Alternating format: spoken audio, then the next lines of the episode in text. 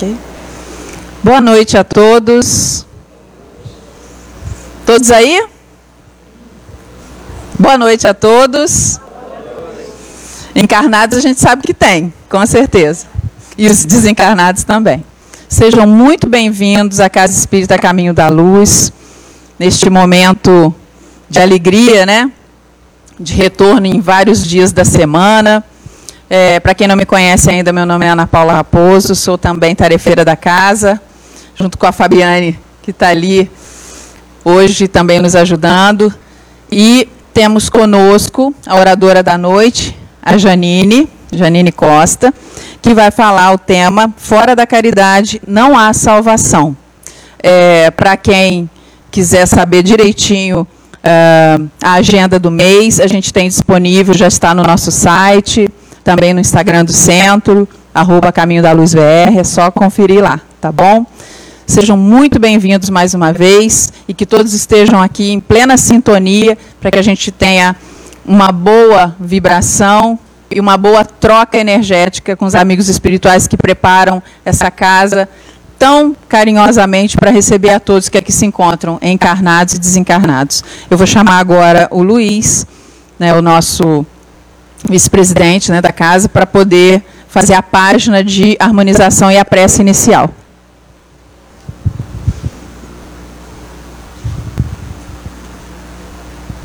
tem uma atualização. O Luiz agora é o presidente da Caminho da Luz. E, é, na realidade, né? Na realidade, nós tivemos eleição agora no dia 1 e a partir do dia 1 eu estou integrando como presidente a Vandoíra vice. Então, não muda nada.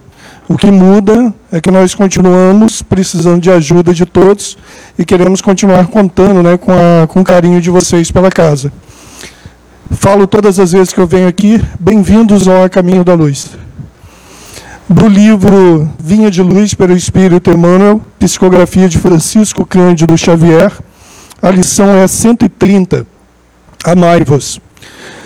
Não amemos de palavra, nem de língua, mas por obras e em verdade. João, capítulo 3, versículo 18.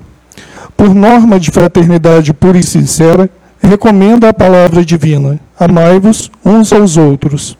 Não determina seleções, não exalta conveniências, não impõe condicionais, não desfavorece os infelizes, não menoscaba os fracos, não faz privilégios, não pede o afastamento dos maus, não desconsidera os filhos do lar alheio, não destaca a parentela consanguínea, não menospreza os adversários, e o apóstolo acrescenta: Não amemos de palavra, mas através das obras, com todo o fervor do coração.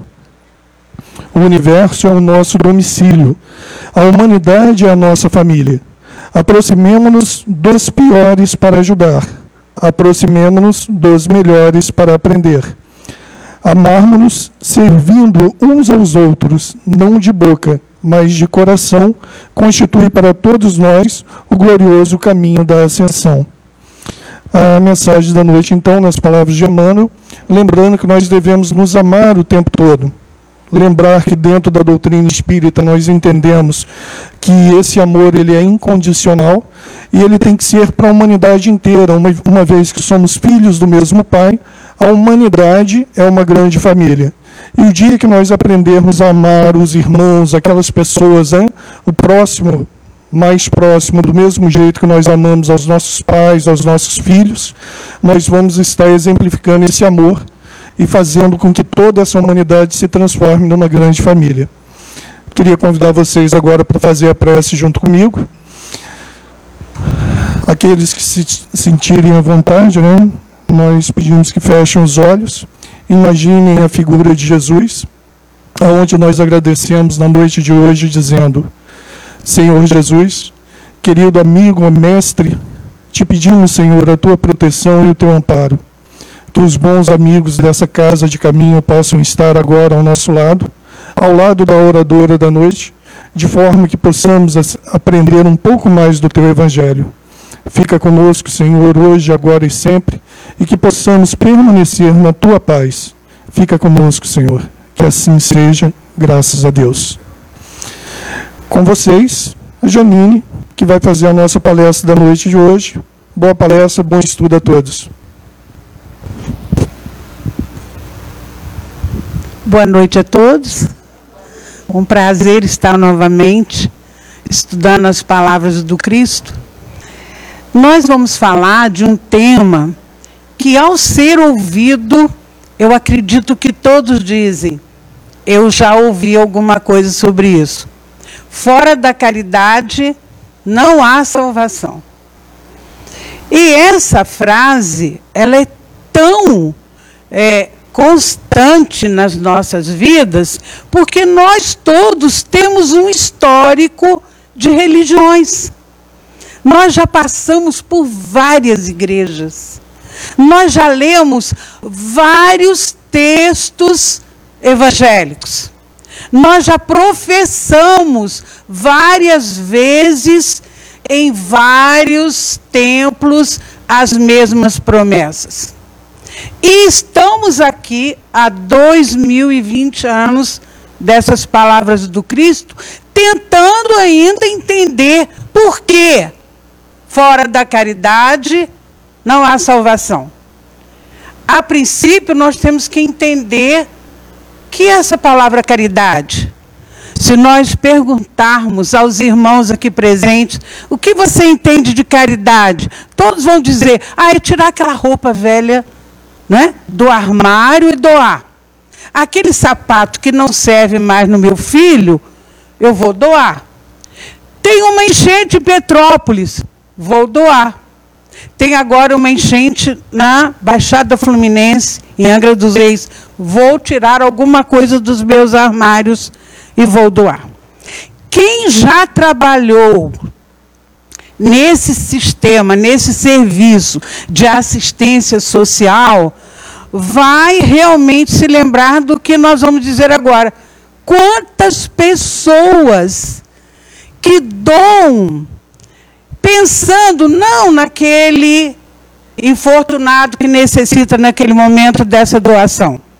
Por exemplo, quando nós participávamos na juventude de, de gincanas para angariar roupas, né, sapatos, nós víamos às vezes sapatos doados com aquele salto, com estresse, roupas de gala. Mas para quem eram essas roupas? É para aquele pobre que perdeu a casa, então não vai servir. Quantas vezes nós vimos doações assim, a calça jeans perdeu o fecho. Ah, vou doar para os pobres. Mas o pobre tem máquina de costura, ele pode consertar? Então aquilo que não nos presta mais, aquilo que nós não vamos usar porque está rasgado ou roto, ou não nos serve de maneira alguma, nós vamos doar. Quer dizer, na realidade, é a ideia equivocada que nós ainda temos sobre a caridade. Então, antes de prosseguirmos, o que é caridade? Caridade é qualquer ação, ou melhor, toda ação útil ao próximo. Toda ação sincera destinada ao próximo. A caridade não é só. É também, Janine? É. É também retirar a roupa do armário? É. Quando o nosso armário já não está fechando perfeitamente, quando as portas já estão abarrotadas, quando nós dizemos não tem lugar para guardar esse sapato, qual é o sinal vermelho? Vamos limpar, vamos doar. Tem muita pessoa precisando. Mas quando você for fazer a sua a sua sacola de doação, olhe, pense naquele que vai receber. Ele geralmente mora na periferia muitas das vezes anda muitos metros a pé. Então, quando nós formos doar, doemos pensando naquele nosso irmão que necessita. Muitas das vezes, por falta não de maldade, e não é maldade, é por ignorar, ignorância, no sentido de ignorar o sentido da palavra caridade. Então, nós vamos no armário, vamos fazer uma doação para o centro. O centro está precisando de ajuda para os necessitados que ele assiste. Então, vamos pegar aquele arroz que já está cheio de. Tem até uma redinha assim, na, não é? No, no vasilhame que coloca o, o arroz. O feijão está cheio de carocinho branco. Vamos doar para o pobre, não é verdade? O que é que nós doamos? Será que nós temos a coragem? Agora, é perguntando assim, para você mesmo. Será que eu tenho coragem de pegar aquele saquinho de feijão que eu comprei no supermercado sábado e colocar na cesta para doar? Ótimo! Não consegui ainda? Vamos tentar. Vamos tentar entender a caridade. Por quê? Porque a caridade, ela exige um pouco mais do que simplesmente encher a sacola. E há ainda aquele detalhe, né? Muitas pessoas arrumam a sacola e deixam. Bom, o dia que eu for ao centro, eu vou levar aquela sacola. E aí deixa ali no corredor ou na área de serviço e vai e volta e olha assim para a sacola, nossa, mas essa bermuda eu ainda gosto tanto, aí vai lá. Não é verdade? Tira da sacola. Não, essa bermuda eu ainda uso. Eu não posso doar. Eu vou doar o quê? Aquilo que já está ruim. Que já está ruim, eu consigo doar. Vejam bem, nós estamos falando nesse momento de, do próximo que nós não conhecemos, não vemos. Mas nós temos a maior dificuldade em doar para o nosso irmão irmão congênito. Às vezes, o nosso primo, nós sabemos das dificuldades atuais, em termos de sociedade, das dificuldades das pessoas. E às vezes nós conhecemos, nós conhecemos as pessoas que estão desempregadas, as pessoas que não têm, próximos a nós próximos a nós. Nós não precisamos imaginar nesse momento, e vamos fazer um esforço de não localizar os infortunados de Petrópolis ou da Baixada ou de Angra dos Reis. Nós vamos olhar para a nossa família.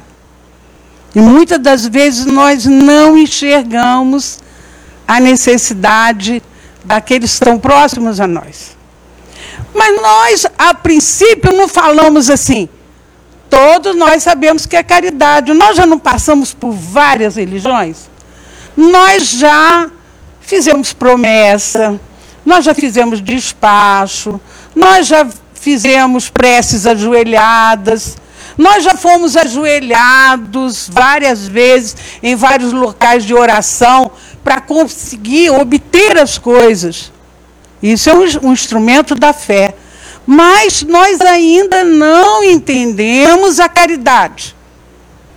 Nós não conseguimos ainda tirar aquela roupa que eu gosto e falar: poxa, eu posso dar isso para minha prima, ela está desempregada. Eu posso dar isso para a filha da minha faxineira, que é uma mocinha, e que a faxineira não tem condições de comprar isso para ela. Eu posso pegar um dinheiro e comprar um caderno, um lápis, uma borracha para aquela pessoa que está próxima de mim. Mas nós não enxergamos. Ah, eu faço caridade, eu faço. Eu levo a sacola toda semana para o centro. E não vejo quem está próximo de mim. Muitas das vezes não consigo enxergar.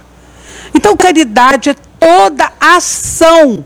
A caridade ela não é morta ela não é estática, ela é uma ação. Ah, eu fiz caridade, eu levei umas roupas, doei, doei uns sapatos que já não me serviam, que estavam fora da moda, com um salto desse tamanho, mas eu doei. Né? A roupa que às vezes nós temos no armário, nós abrimos o armário e falamos assim: ah, não posso doar isso, eu vou emagrecer, nós já engordamos. Mas a roupa está lá e a gente fala assim: não, eu vou fazer uma dieta e vai me servir. Vai! Possivelmente não. Mas a roupa fica lá. Por quê? Foi uma roupa cara que eu comprei porque eu gostava. Então, o sentido da caridade nós perdemos. Então, é toda ação que se faz em prol do outro. E com essa frase tem outro significado importante, depois nós vamos ouvir as palavras de Jesus sobre a necessidade da caridade. Será que nós sabemos? Jesus diz assim: fora da caridade não há. Olha, ele não está perguntando, não. Ele está afirmando: fora da caridade não há. O quê? Salvação. Então, se eu fizer caridade, eu vou ser salvo. O que é ser salvo? Qual é a salvação que nós queremos? Eu vou virar anjinho? Não. Eu vou, vou para os mundos ditosos? Imediatamente não. Então, de que salvação Jesus nos diz? É porque nós queremos ir para o céu, porque o inferno foi tão descrito para nós há milênios que nós sabemos de tudo do inferno. Quem não conhece aqui os pormenores do inferno? Nós sabemos tudo do inferno. Nós sabemos que tem um foguinho atômico que nunca acaba, não é? Que corrói as pessoas. Nós sabemos que lá é o lugar, é a residência dos maus, dos que não fazem caridade. Não é? Fora da caridade não há salvação. Então nós todos, seres viajantes do tempo que somos, porque nós já estivemos em várias décadas, em vários séculos, peregrinando para entendermos essa verdade, que na verdade é tão simples, é que nós temos que fazer ao próximo aquilo que nós queremos que o próximo faça por nós. Essa é a grande lei. Esse é o mandamento maior. E nós não conseguimos ainda entender. Nós já fomos, já ouvimos essa frase quantas vezes. Então vamos voltar a ela, fora da caridade não há salvação. Então que salvação é essa? É um estado de espírito de tal maneira que nós vamos chegar na espiritualidade com a nossa humildade, mas entendermos que nós fizemos o bem. Qual é a razão da nossa vida aqui na Terra? É procurarmos exercitarmos o bem, porque o bem é o ensinamento universal. Em todos os mundos, e quanto mais evoluídos nós formos, e galgarmos mundos mais ditosos, nós vamos ver que a grande lei do universo é o amor e o bem. Então, se nós ainda não conseguimos sermos um milésimo bons, nós não estaremos salvos. E salvos de quê? Das mazelas da roda da reencarnação.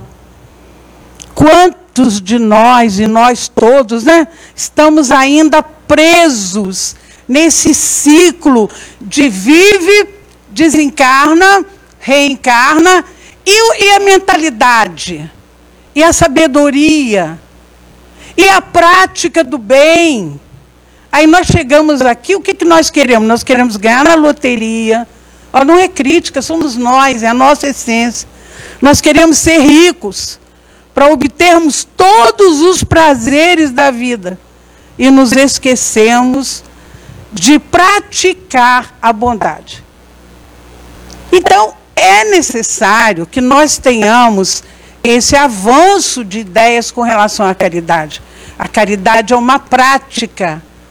Eu estou fazendo caridade quando eu compro um livro? Sim. Eu estou fazendo caridade quando eu compro remédio para quem eu sei que está doente e não tem condições de comprar esse remédio para aliviar suas dores? É uma caridade visitar uma pessoa que se encontra doente que não tem nenhuma visita. É também caridade. Então a caridade ela não se restringe somente no conseguir encher a sacola de roupa para doação. Ela vai mais, ela se estende, ela se alonga na prática do bem. E essa salvação que Jesus nos garante é estarmos, é chegarmos no mundo espiritual com a consciência de que nós fizemos somente bem? Não, mas fiz o bem que eu podia. Olha que diferença. Eu me exercitei em ser bom. Eu procurei ser bom. Eu procurei ser caridoso, fraterno, amigo. Eu procurei entender o que a gente fala muito hoje na empatia, entender a dor do próximo. Isso é caridade. Mas Jesus nos fala sobre a necessidade da, da caridade. E ele nos diz no Evangelho, no capítulo 15, em que fala exatamente sobre fora da caridade não há salvação. Vamos localizar aqui. Ele nos fala sobre a necessidade. Como diz os ossos do ofício, acho que o meu tablet descarregou. Vocês têm o evangelho aqui? Por favor, aqui na. Deixa eu ver, aqui. Acho. Não, livro dos Espíritos. Não tem? Aqui. Vamos lá, capítulo 15.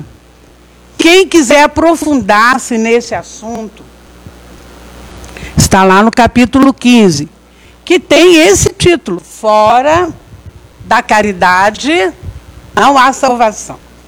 E aí nós vamos preparar os amigos, primeiro falando que Jesus era um grande pedagogo, professor, conhecedor das nossas almas. Então ele nos conhecia profundamente. E quando ele fala, que nós vamos ler aqui, o de que precisa o homem para ser salvo. Eu vou pedir permissão para os irmãos para ler. Eu poderia explicar com as minhas palavras, mas não seria um milésimo da beleza do texto das palavras de Jesus. Então, Jesus vai repetir, mas eu gostaria muito que os irmãos prestassem atenção sobre o texto, porque ele repete a resposta várias vezes. Mas é necessário isso. Então, Jesus diz assim: o de que precisa o espírito para o homem para ser salvo? Ora, quando o filho do homem vier em sua majestade, acompanhado de todos os anjos, sentar-se-á no trono de sua glória. Reunidos diante dele todas as nações, separará um dos outros, como o pastor separa dos bodes as ovelhas, e colocará as ovelhas à sua direita e os bodes à sua esquerda. Então dirá o rei aos que estiverem à sua direita: Vinde benditos de meu Pai, tomai posse do reino que vos foi preparado desde o princípio do mundo. Porquanto tive fome e me destes de comer, tive sede e me destes de beber, careci de teto e me hospedaste, estive nu e me vestistes. Achei-me doente e me visitastes. Fui preso e me foste ver. Então responder-lhe-ão os justos: Senhor, quando foi que te vimos com fome e te demos de comer? Ou com sede e te demos de beber? Quando foi que te vimos sem teto e te hospedamos? Ou quando te vestimos? E quando foi que te soubemos doente ou preso e te fomos visitar? O rei então lhes respondeu: Em verdade vos digo, todas as vezes que isso fizestes a um destes meus pequeninos, dos meus irmãos, foi a mim mesmo que o fizeste. Bonito, hein? Vamos ver a segunda parte? Esses são os que estão na direita, hein? Vamos ver os que estão na esquerda. Dirá em seguida aos que estiverem à sua esquerda: Afastai-vos de mim, malditos, ides para o fogo eterno, que foi preparado para todos os que são maus. Porquanto tive fome e não me destes de comer. Tive sede e não me destes de beber. Precisei de teto e não me agasalhastes. Estive sem roupa e não me vestistes. Estive doente e não me fostes visitar. Também estes replicarão: Senhor, quando foi que te vimos com fome e não te demos de comer? Quando estivestes com sede e não te demos de beber? Sem teto ou sem roupa, doente ou preso e não te assistimos? Ele então, quer dizer, o Senhor então responderá: Em verdade digo, todas as vezes que faltastes com assistência a um destes meus pequeninos, deixastes de tê-lo para comigo mesmo. E estes irão então para o suplício eterno e os justos para a vida eterna. Lindo, né? Como todas as palavras de Jesus. Que poesia! Por que, Janine, por que Jesus repete o mesmo parágrafo várias vezes? Porque é o final é o finalzinho que ele coroa. Porque todas as vezes que nós fizemos o bem, a um de seus pequeninos, é a ele que estamos fazendo.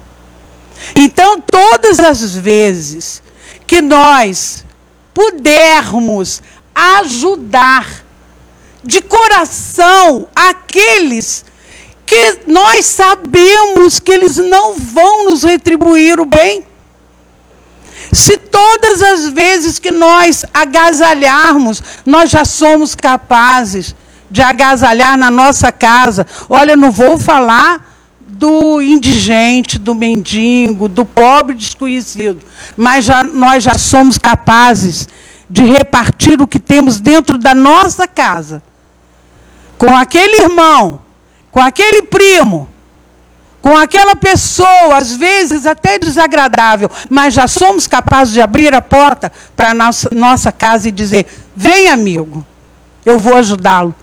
Já somos capazes de fazer isso?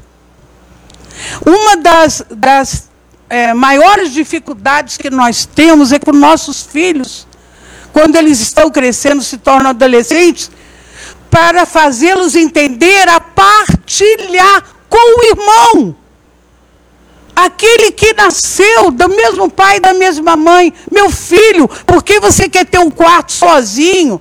Ah, porque eu quero ter minhas roupas, eu quero fechar a minha, a minha televisão. Não é assim? Eu quero ter as minhas coisas e não quero partilhar com ninguém. A dificuldade que nós temos de partilhar, de dividir. Olha aqui, isso é meu, mas eu estou lidando com o coração. Isso é caridade. Isso é anônimo, não vai aparecer na Rede Globo. Não vai aparecer no noticiário das sete, mas nós estaremos fazendo o que Jesus nos diz. Todas as vezes que nós damos de comer a quem tem fome, ou damos de vestir a quem está nu, já fazemos isso? Já conseguimos fazer isso? Dignamente, em silêncio, sem ninguém saber. A faxineira da escola, a nossa diarista, aquela pessoa que convive conosco, aquela pessoa que toma conta do nosso carro. Nós já somos capazes de olhar para ele. Meu Deus, está fazendo um frio. Ele não tem um agasalho. Será que ele é diferente de mim? Eu estou aqui todo agasalhado. Será que eu já sou capaz de dar um agasalho que não seja rasgado para essa cobrir os braços dessa pessoa? já sou capaz de dividir O meu prato de comida. Olha, só tem um pão. Fica metade para você, metade para mim. Talvez essa não seja a nossa realidade aqui, mas é a realidade de muitas pessoas. Nós já conseguimos fazer isso? Sem reclamar, sem levar para o lado pessoal, já conseguimos fazer essa obra difícil de divisão? Se nós já conseguimos, estamos no bom caminho. Já estamos começando a entender essa frase do Cristo, que em várias encarnações nós ouvimos e ainda estamos estagiando aqui. Ainda estamos buscando o entendimento dessa frase. Por que, que Jesus repete? É didática, é pedagogia. Como é que o professor faz quando ele quer que um assunto seja fixado? Ele repete várias vezes. Tem professores que dão aula para cursinho que inventam, criam músicas para os alunos cantarem, para gravar esse ensinamento. Então, essa palavra do Cristo ele repete todas as vezes. Quando foi, Senhor, que eu te vi descalço e sem roupa e não te vesti? Mas todas as vezes que nós não fazemos isso ao próximo, nós não fazemos isso a Jesus, ao Senhor. Não nessa figura tão pejorativa de ah, só Jesus salva. É, só Jesus salva. Mas ele salva através de quê? Da maneira como nós interpretamos as suas palavras. Ele nos salva por quê? Porque ele modifica a nossa vida e a nossa interpretação. Ele transforma a nossa maneira de ver. E pensando nisso, nós nos lembramos de Emanuel. Que espírito maravilhoso, né?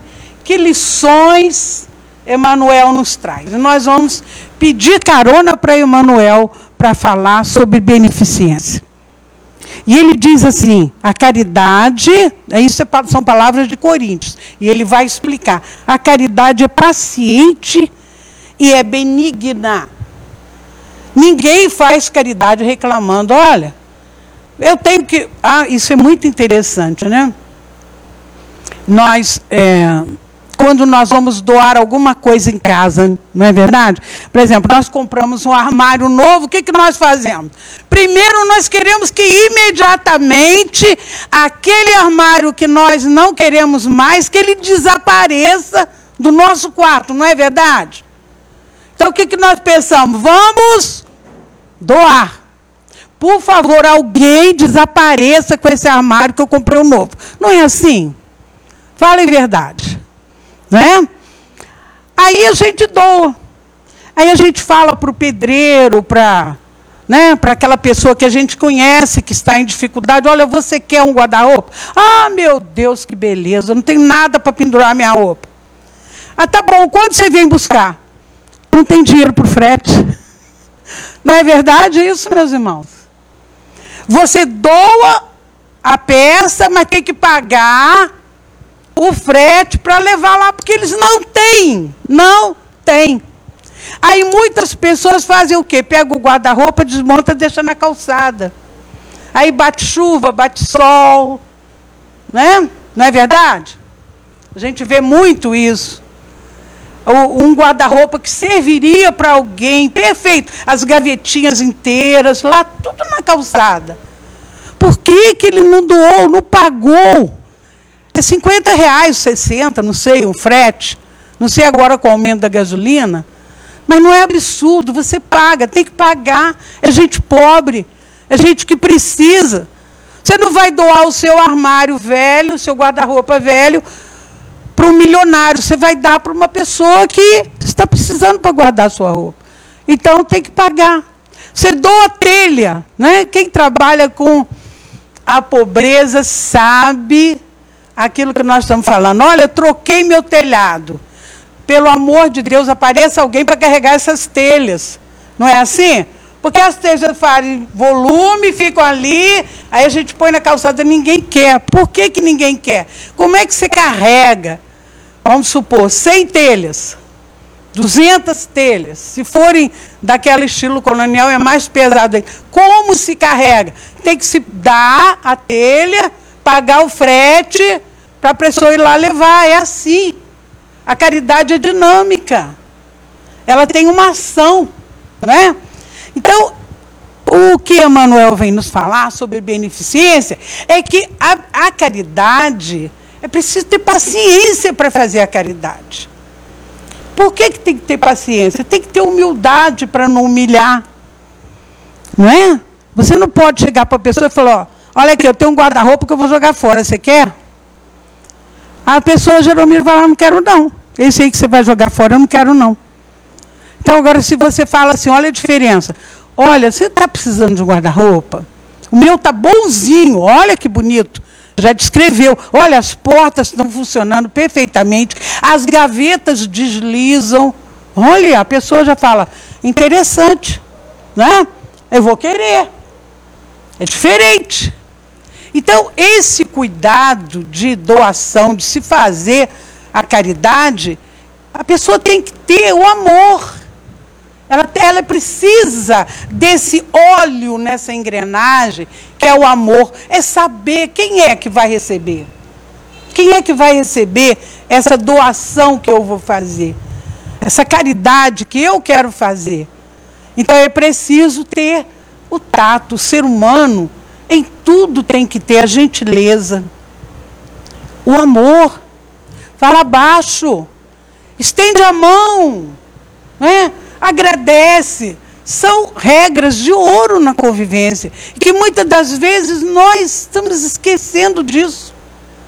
E aí vem Emmanuel, que fala para nós sobre a caridade. Ele diz assim: ó, beneficência, sim, para com todos.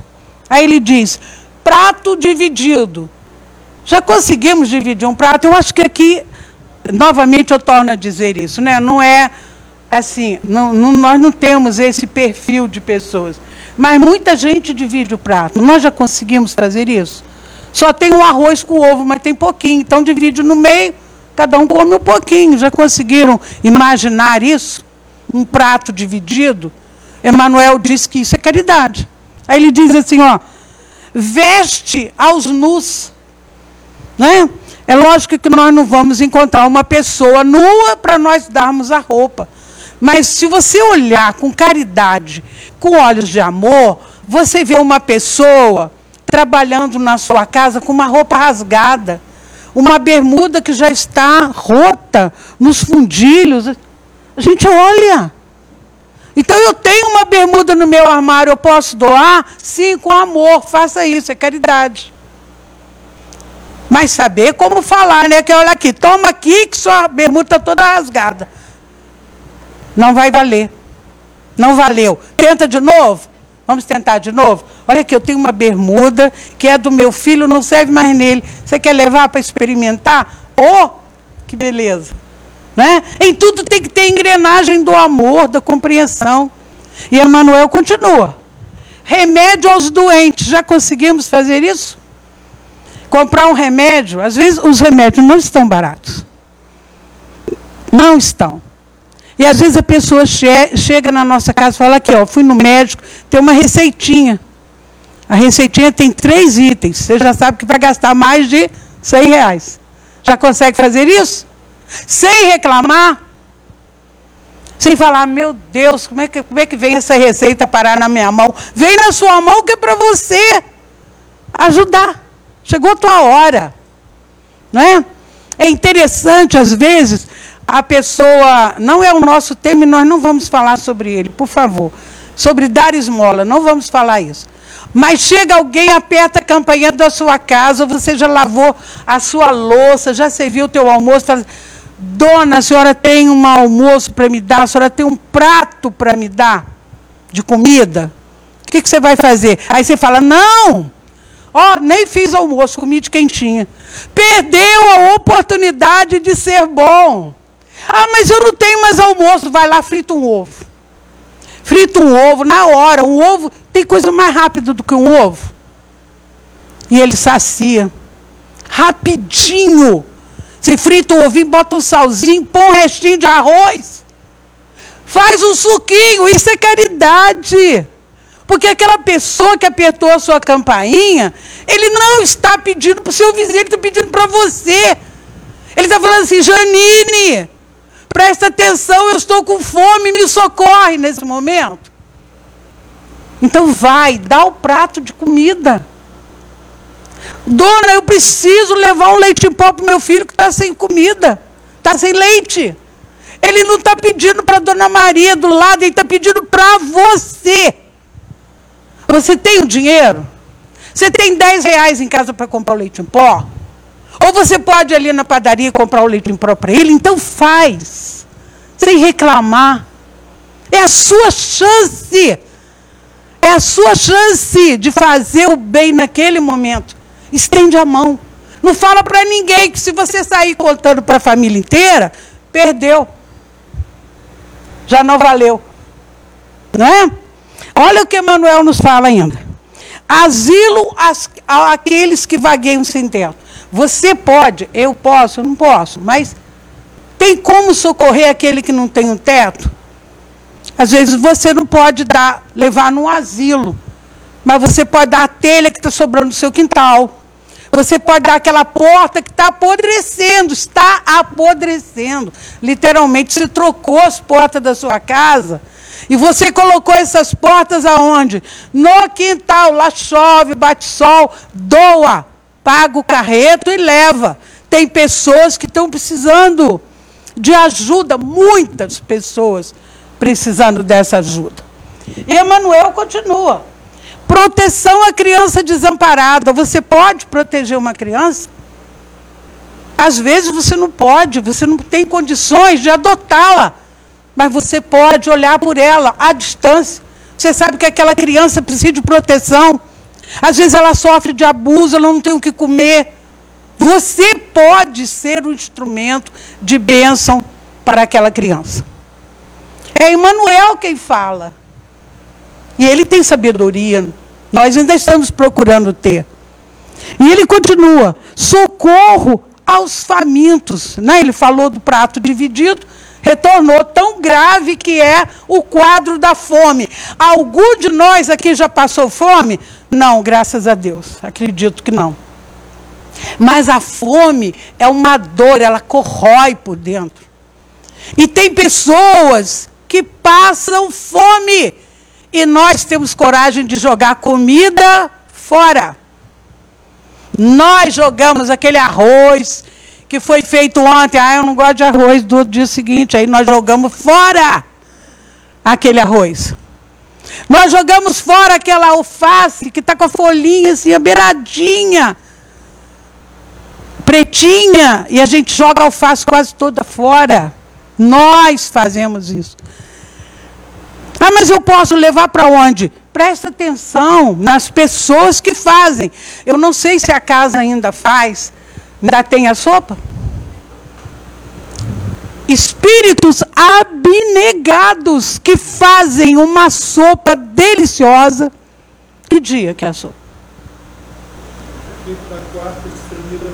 É feita na quarta distribuída. Pessoas que vão debaixo de chuva, no frio, pegam o carro e levam. Para quem? Para quem está passando fome embaixo do viaduto, nas ruas. Agora é preciso ter ajuda, que essa sopa aparece do céu, é o maná de Jesus? Não. Ela tem que ter pessoas que ajudem. É preciso ter essas pessoas. Ajuda para fazer, para confeccionar e para ter os alimentos. Então, a caridade ela é viva. Se interesse. Busque quem ajuda. Se você não é capaz de fazer ainda, ajuda quem faz. Dá a mão para quem faz. Porque tem pessoas já fazendo isso que nós não conseguimos fazer. E vamos lá para Emanuel. Consolo aos tristes. Olha, isso é importantíssimo. Consolar quem está triste. Nós sabemos consolar? Nós sabemos consolar. E esse consolo não vai tirar nenhum centavo do nosso bolso. Você vai conversar. Você vai mostrar um grito de esperança para uma pessoa que está triste. Isso é caridade. Não precisamos, às vezes, de dar a roupa. A pessoa tem roupa, mas ela está com ansiedade, está com depressão, ela está triste, ela está amargurada, ela não aceita a morte do seu ente querido. Não aceita. Então ela precisa de alguém para conversar com ela e falar para ela assim: olha, a morte não existe. O espírito sobrevive à morte. Não existe. Não fica tão triste. Não se desespere tanto. Isso é um consolo. Mas Emmanuel ainda fala: olha, isso é, são a, é a caridade material. Olha, tem a mais difícil. Qual é a mais difícil? É a caridade moral. Ai, Janine, ainda é difícil fazer caridade material, mas a moral, ela vem de dentro de nós. Não é? Bem-aventurada aquela pessoa que faz o sapatinho de crochê, que ajuda no enxovalzinho das crianças, que compra a fraldinha e traz para cá para dar para um bebezinho. Tem crianças que nascem e não tem um, uma mantinha para envolver o seu corpo. Só tem a roupinha do hospital. Então, bem-aventurado quem já doa de si. E o que que Emmanuel diz? Ele diz: entretanto, é preciso estender a bondade em outros setor, setores. Compreensão em família. Já temos essa compreensão em família? Ai, como dói família, não é? Como dói. Porque é difícil, nós queremos resolver os problemas dos nossos familiares. Nós queremos que todo mundo pense como nós. Haja da maneira que nós achamos correto. E isso nós estamos aprendendo nesse século a lidar com as diversidades. E nós temos que compreender essas diversidades. Cada um de nós está no estágio, cada um de nós está estagiando nesse momento, nessa vida, em determinados valores. Então, compreensão em família, não criticar, não ser o primeiro a apontar o dedo, não criar discussão, abrir a sua casa e lembrar de Francisco de Assis: Senhor, fazei de mim um instrumento da tua paz. Esse é Francisco de Assis. Isso é uma caridade. Continuando, olha, Manuel. Trabalho sem queixa. Isso é difícil, né? Trabalhar sem queixar não é difícil? Porque nós estamos sempre cansados. Como é bom assistir a série da Netflix. Eu adoro. Não é bom? A gente pega uma almofadinha bem confortável, que delícia. Mas é preciso que alguém, alguém ajude. Uma casa é preciso que várias pessoas ajudem nos setores. E é preciso que haja trabalhos desses tarefeiros que fazem o bem para os outros. É preciso trabalhar sem a queixa. Olha, Manuel, cooperação sem atrito. Já viram? Um grupo de pessoas, olha, vamos fazer uma festa de aniversário e todos vão participar. É tudo em harmonia? Duvido. Um diz eu quero vermelho, o outro diz eu quero a bola branca. Não, aqui eu não vou porque eu não gosto de fulano. Aí eu vou aqui, não, não, nem pensar que eu vou nessa festa, eu não gosto de ninguém lá. Olha, Olha a caridade. Nós temos que quebrar esses paradigmas. Nós precisamos quebrar esses paradigmas para que nós nos tornemos seres melhores. Está passando da hora de sermos melhores. Né? Vamos ver, Emanuel? Pagamento sem choro. Ah, esse também é dolorido. Não é mesmo? Quando a gente vai pagar, a gente fala, meu Deus, eu sou injusta. Pagar imposto de renda, meu Deus. Eu não tenho nem o iate dos russos, não tenho nada. Mas é preciso que nós entendamos, né? As palavras do Cristo nos ajudam. Dai a César o que é de César e a Deus o que é de Deus. A pessoa do bem, ela é honesta. ela paga, sem reclamar. Ela paga porque é preciso a gente aprender valores que nós estamos esquecendo, ou esquecemos nas vidas passadas valores da honestidade, que nós precisamos reaver, reerguer. E Emmanuel diz: atenção a quem fale, ainda mesmo sem qualquer propósito edificante. Já viram uma pessoa tola conversar? Porque nós já fomos assim. Nós já falamos tanta bobeira. Nós já falamos tanta coisa que não era verdade. Hoje tem os, as fake news, nós espalhamos tanta coisa que não é verdadeira. Então, o que que Emmanuel diz? Deixar, mesmo que seja tola aquela conversa. Porque que acontece, né? Uma vez eu ouvi uma, uma pessoa falando assim, a burrice, eu não tenho paciência com a burrice. A pessoa burra, eu levanto e saio fora. Caridade, ouvir, ouvir. Você não precisa participar do que ele está falando. Mas às vezes ele só tem o teu ouvido para falar. Então empresta para ele o ouvido.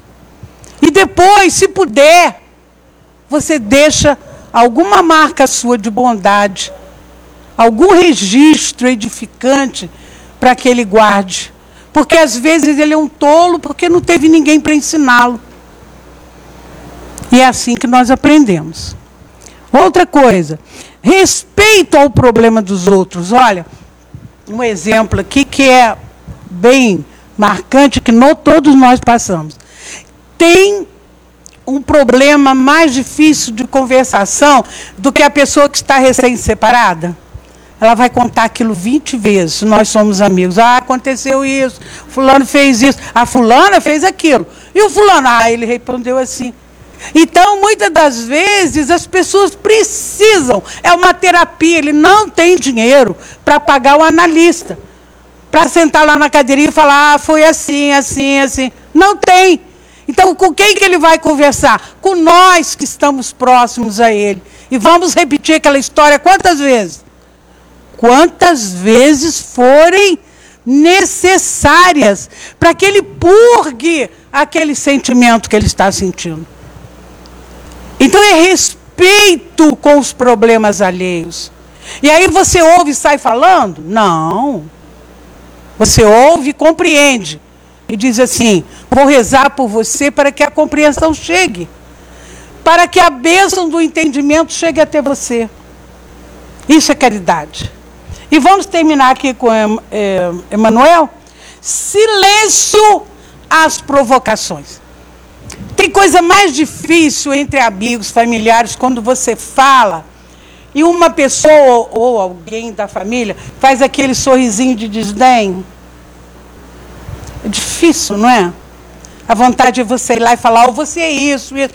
Olha, nós temos um percentual de ofensa que é infinitamente imenso.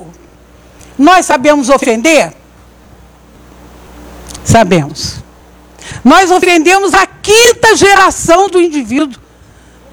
Não é verdade? A quinta geração, nós vamos do pai para o avô, o seu bisavô era assim. Se nós tivermos recurso, nós fazemos isso. Não é por maldade, é por ignorância. E aí Emmanuel diz: silêncio às provocações. Quer dizer, as pessoas que querem brigar conosco, nos ofender, o que, que Emmanuel diz? Para elas é o quê? Silêncio. Já viram alguém querer brigar e você ficar quieto? A briga vai continuar?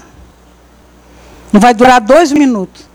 Porque o que é que alimenta uma briga? Quando você começa a contestar. Ah, mas você fez isso, eu fiz aquilo. Você fez isso. Sua avó, a sua mãe, não, seu pai, seu filho. Aí pronto, a briga para a noite inteira. Mas quando você fica em silêncio, sai de perto, vai tomar um copo d'água. Um copo d'água devagarzinho. Você acabou com aquela confusão. Né? Você acabou com o atrito. Isso é caridade. Olha que visão magnífica de caridade que eu ainda não conhecia, não é mesmo? Que visão maravilhosa que eu ainda não conhecia. E terminando, ah, tem só uma frasinha rapidinho. Gentileza na rua.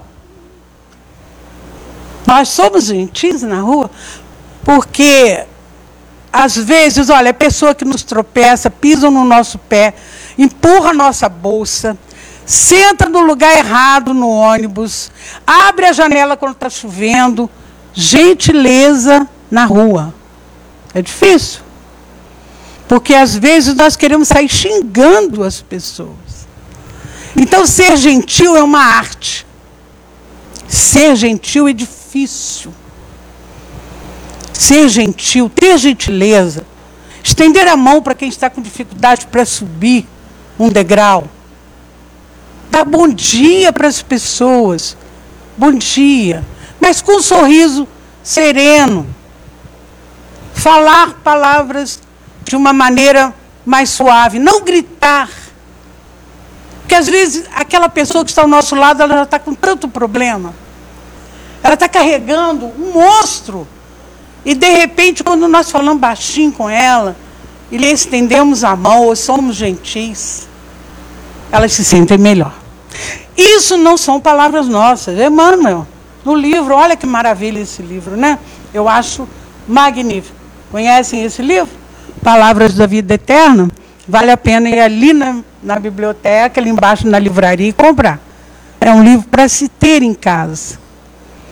E Emmanuel termina assim: a beneficência pode efetuar prodígios, levantando a generosidade, conquistando a gratidão. Contudo, em nome da caridade, toda beneficência, para completar-se, não pode viver sem a paciência. Então, é magnífico nós termos a oportunidade de entendermos, de recebermos esses ensinamentos. Né? Que Jesus nos abençoe hoje sempre.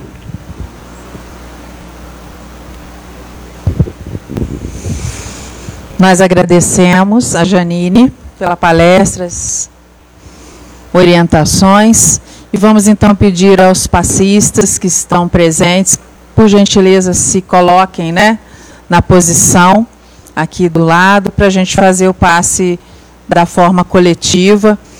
E também pedimos a todos que se encontram aqui que também se mantenham nessa sintonia da prece, mentalizando o Mestre Jesus, porque é dessa forma que a gente faz essa conexão. Muitas das vezes o passe já acontece durante a palestra, o tratamento feito pela espiritualidade maior também já acontece durante a palestra. Mas já que nós nos reportamos ao passe e buscamos né, essas energias, que a gente se coloque nessa posição de receptividade, tá bom?